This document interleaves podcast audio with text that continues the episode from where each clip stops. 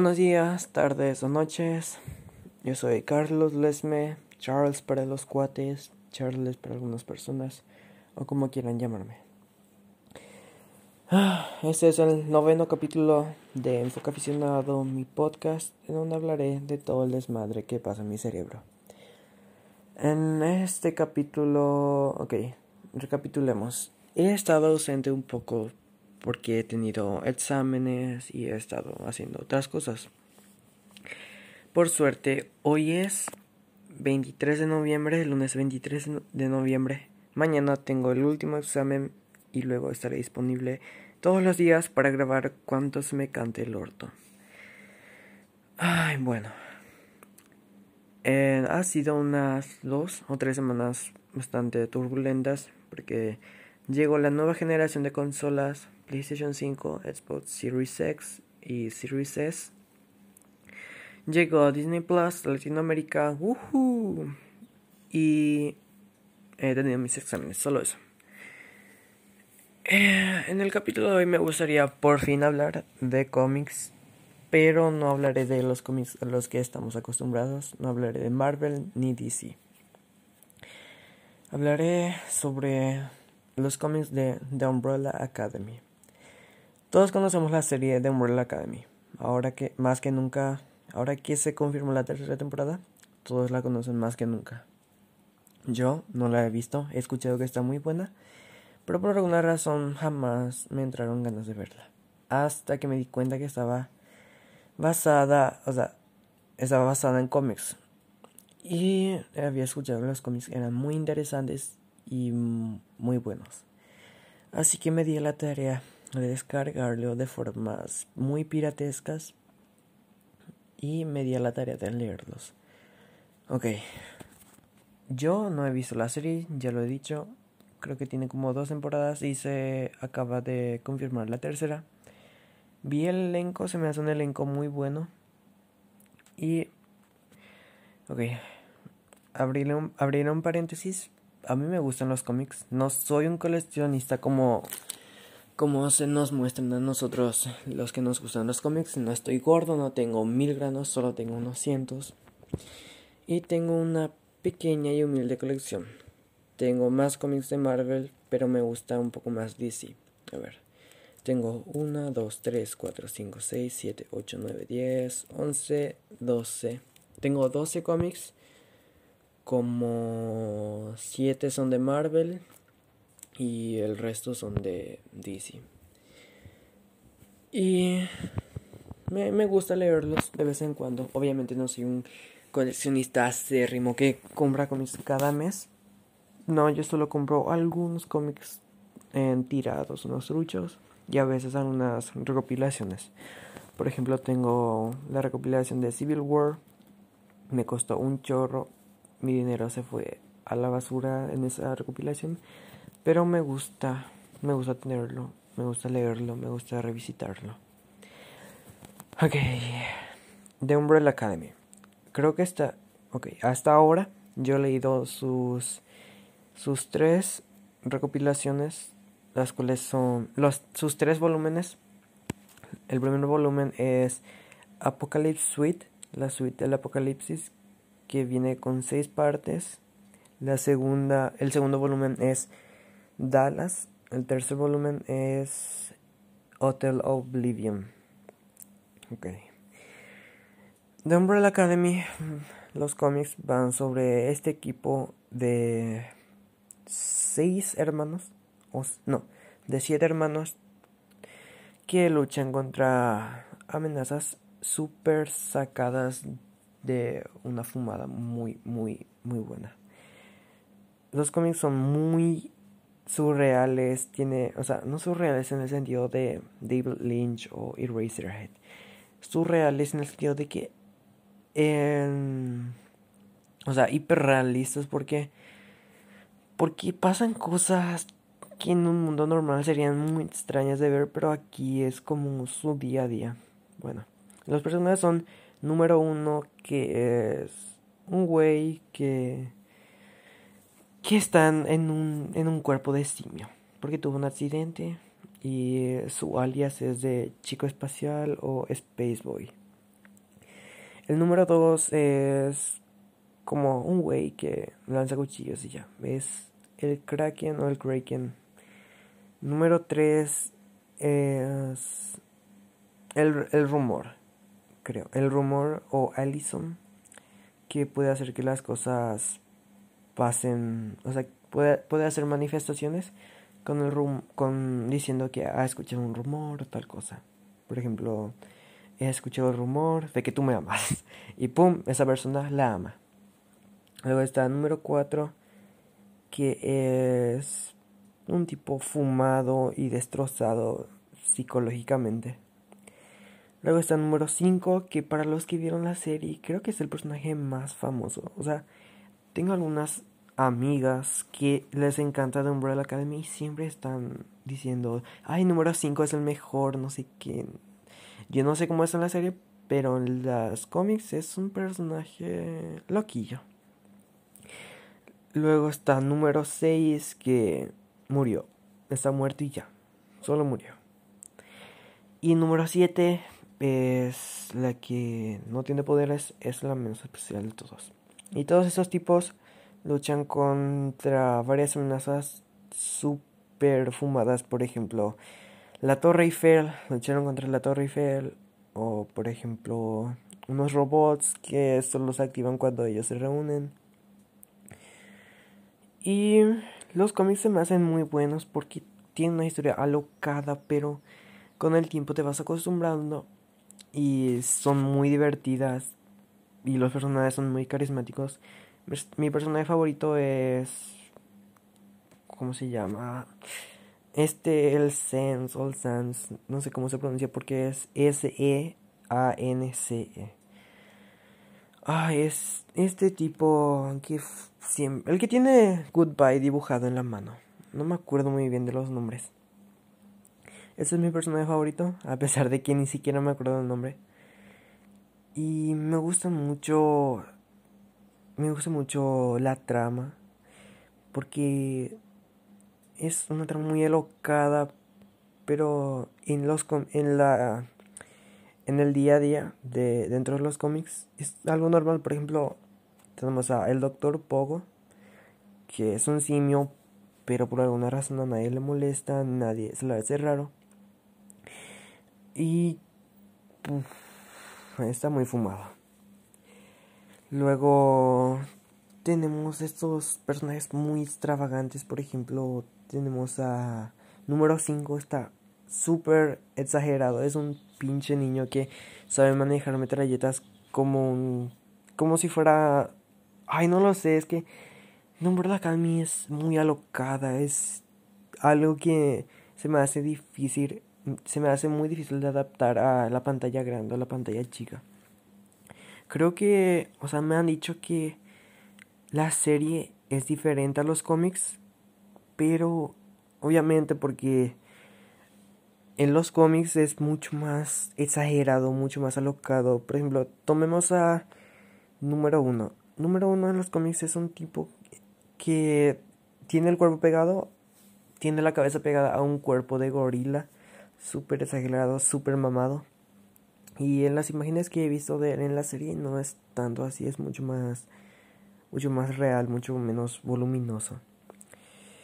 Luego ay, tenemos esta trama súper alocada. No sé cómo va la primera temporada, pero en el, pero en el primer volumen digamos que Allison no, está en la número 7 es despreciada por su familia y la es contratada por una especie de orquesta. Una orquesta que quiere destruir el mundo y van de alguna forma saben usar tecnología y convierten a esta tipa número 7 en el violín blanco. Una tipa que tocando el violín destruye cosas. Es, tan e, es así de alocada.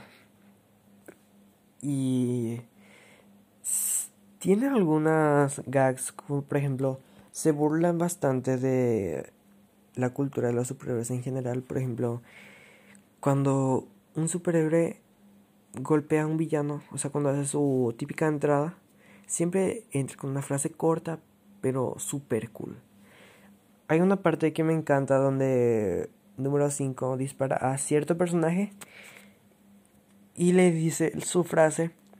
Es una frase súper larga donde dice, eso fue una bala recorriendo tal, tantos kilómetros por hora, atravesando tus entrañas, no sé qué. Y se me hace muy, muy cínico de su parte, se me hace muy cínico y muy efectivo, porque se burlan de lo que, se burlan de lo que ellos son. Ellos son una tiras, son tiras de cómics, pero aún así tienen el valor de burlarse de los estereotipos. Y los personajes me hacen muy buenos. No, no, no, no son tan profundos porque en los cómics se lleva mucho más, se toma mucho más tiempo en desarrollarlos porque tardan, tardan que un mes en sacarlos y eso es mucho tiempo para desarrollar un personaje. Pero en especial el que más se desarrolla en el primer volumen son Chico Espacial, y el rumor. Y los otros quedan ahí nomás. Número 5 está ahí, siendo un psicópata como siempre. Y el Kraken y uh, ese tipo que tiene dibujado Goodbye en su mano, solo están ahí y ya. Y el primer volumen acaba acaba con todos separados y ya. Por ejemplo, Ay, la mansión queda destruida. O sea, no. Se me hace difícil decírselos porque son varios cómics, pero contienen tanta información y es difícil resumirlo. Digamos que al final todo se va al caño y que todo queda destruido y los personajes quedan marcados, dañados. Por ejemplo, al final, eh, número 7, el violín blanco queda lisiado, paralítico. chico espacial termina siendo un güey que solo come y ya. Que solo come y ve la televisión. Y los otros quedan así ya. Quedan igual que como empezaron. El primer volumen, aunque es un poco básico, sirve mucho porque te, te establece en todo este mundo. Pero funciona muy bien. Y luego, ah, esto es lo que dice número 5. A quien le dispara, dice. Esa es la parte en donde debido a una bala que atraviesa tu cerebro, tus capilares comienzan a perder fluidos causando una fuerte un, causando un fuerte aumento de presión en tus motoneuronas y fallas voluntarias de tus actividades motrices. Me encanta esa frase. Quiero tatuármela. Me la tatuaré algún día. Muy bien. cerrando ese paréntesis, quiero seguir con el con el que para mí es el mejor volumen, que es el segundo. Y creo que es en el que se basa la primera temporada, el cual es Dallas. Esta es una, esta es una menos, menos alocada que la primera, es una un poquito, un poquito más, más sobria le bajaron dos rayitas y funciona mucho mejor que en la primera. Aquí digamos que... Ah, digamos que... Empezamos con los personajes destruidos. Tenemos a Chico Espacial, que es un güey que no hace nada. Solo se sienta, come, está gordo y ve la televisión. Este tipo, el Sans o el Sans o el Saints, realmente no sé cómo se pronuncia, porque es S-E-A-N-C-E. -E, y en el inglés es un desmadre. Está este tipo, le voy a decir el Sans porque no sé cómo se pronuncia. Este es, solo actúa como una celebridad, solo está ahí sin hacer nada. Luego el rumor solo está vagando y viendo por su hermana el violín blanco que termina derrotada ya. Y este volumen va más de que quieren... Ay, yo qué sé. Se enfrentan a varios... A, se enfrentan a dos enemigos que creo que son... Estos dos tipos que usan máscaras de animales. Uno es Chacha y el otro es... Ah, fuck.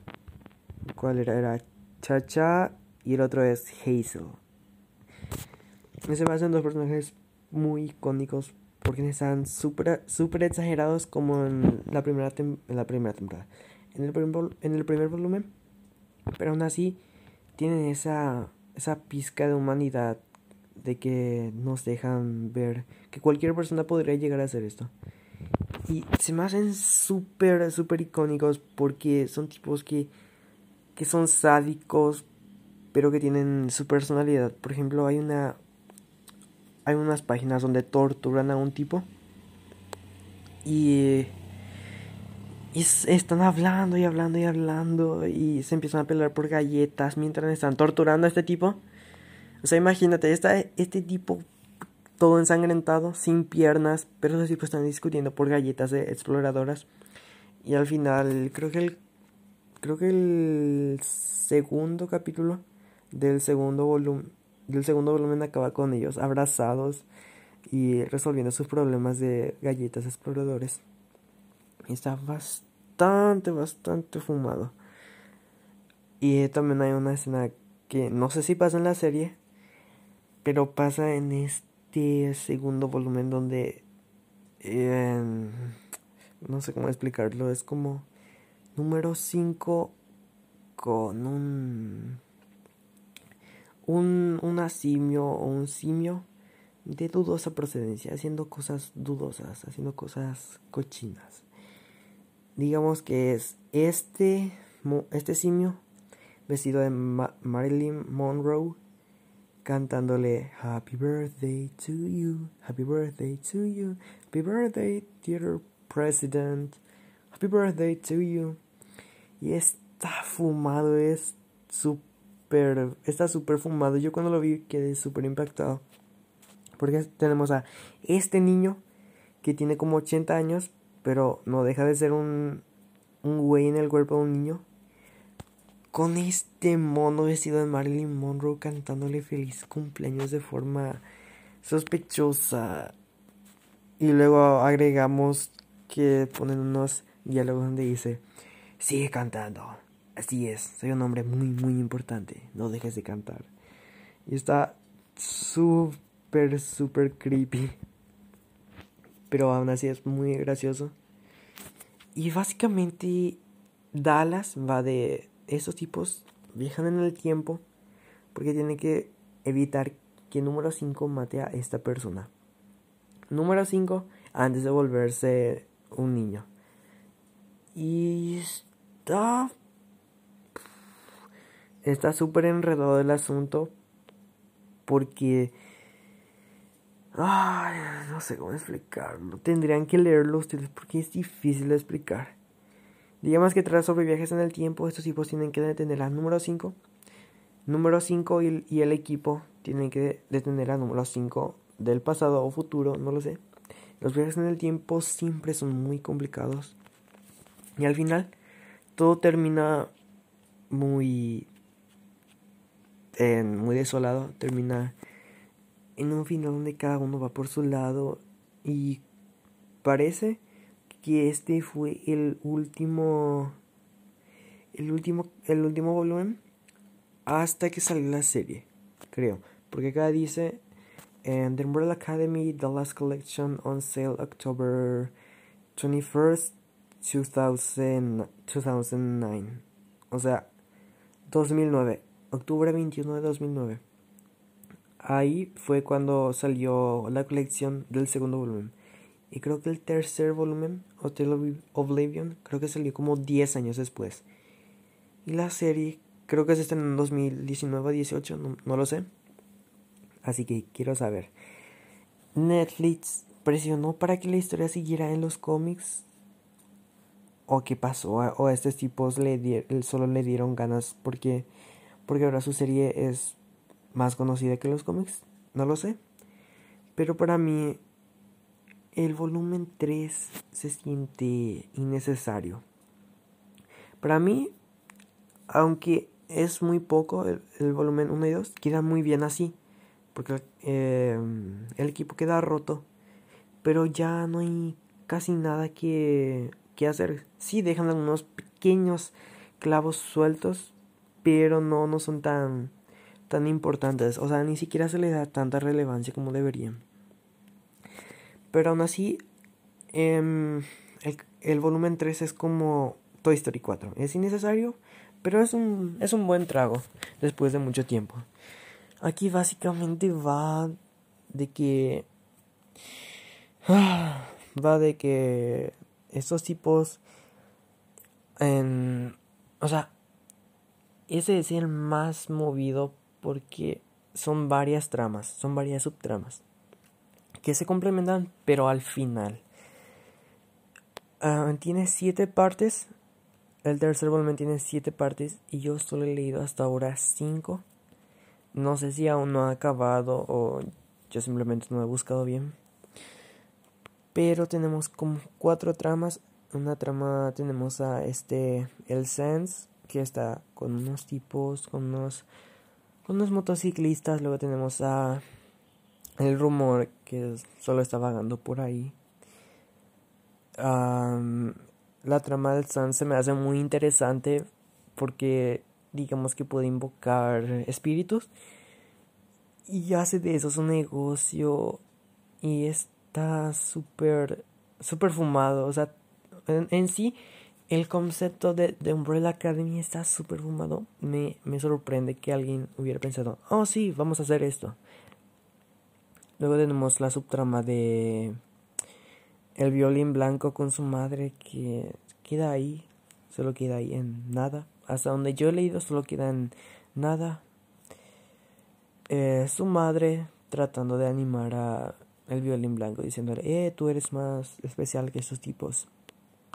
Tenemos la subtrama de Chico Espacial y el Kraken, el Kraken, donde básicamente por alguna razón se les canta el orto ahora para, para revisar los confines del espacio. Luego está la subtrama de número 5 que está vigilando a la corporación Perseus. Que no, sabe, no entendemos muy bien por qué, ni tampoco para qué. Hasta el hasta la parte número 2 o 3. Luego creo que está la última subtrama. No, solo son esas. Son como tres o cuatro. Y en esta en este volumen los personajes ya no accionan. O sea, accionan pero reaccionan más. Porque hay varias cosas pasando. Pero ellos solo pueden reaccionar y accionan muy poco. Es como en Parasite. La primera mitad de Parasite estos tipos em, accionan em, intentando infiltrarse en esta familia. Y en la segunda mitad ellos solo pueden reaccionar porque lo que está pasando ya está fuera de su control. Ya saben, está esta tipa que regresa, la mucama, aparece este tipo que estaba viviendo en el sótano. Los que vieron Parasite o Parásitos ya saben de qué estoy hablando. Y está también esta subtrama de la que me olvidé que que no, no, no entiendes qué es hasta como el final, que es de estos tipos que están en un hotel, el Hotel Oblivion, que está súper creepy, no sabemos ni siquiera qué es. Y seguimos a esos dos personajes que intentan escapar de aquí hasta el final es donde por fin entendemos quiénes son, pero tampoco no es como no es tampoco como que la gran, la gran revelación y todo eso. Así que el tercer volumen no es no es mi favorito para nada. Lo tengo ahí en el fondo porque se me hace muy necesario. Es entretenido, pero muy necesario. Ah, ahora solo tengo que buscar mejor para leérmelo completo porque acabé en la parte 5 y creo que son 7. Ahora, si les recomiendo leer los cómics antes o después de la serie, yo les digo, véanlo como quieran. Si leen primero los cómics entenderán mejor la esencia y luego tendrán una idea, pero tal vez queden un poco decepcionados porque la serie es diferente a los cómics. Y si ven primero la serie, está bien, está súper cool, pero luego ven los cómics y está es otra cosa totalmente diferente. Al menos eso es lo que yo creo. Tendría que ver la serie primero. No se me antoja la serie. Eh, se me hace que no la veré hasta el estreno de la tercera temporada. Para estar totalmente fresco. Ay, es un buen cómic. Los cómics del Umbrella Academy son muy buenos. Uh, yo les recomiendo que lean el primer y segundo volumen. Y luego si quieren el tercero. El primer y segundo volumen son muy buenos. El tercero es para mí innecesario. Pero es como como un extra, como un agregado. Ah, se siente bien volver a hablar y decir las cosas que nadie quiere escuchar después de mucho tiempo. Voy a tomarme un, un pequeño trago de agua porque no quiero tener la garganta seca.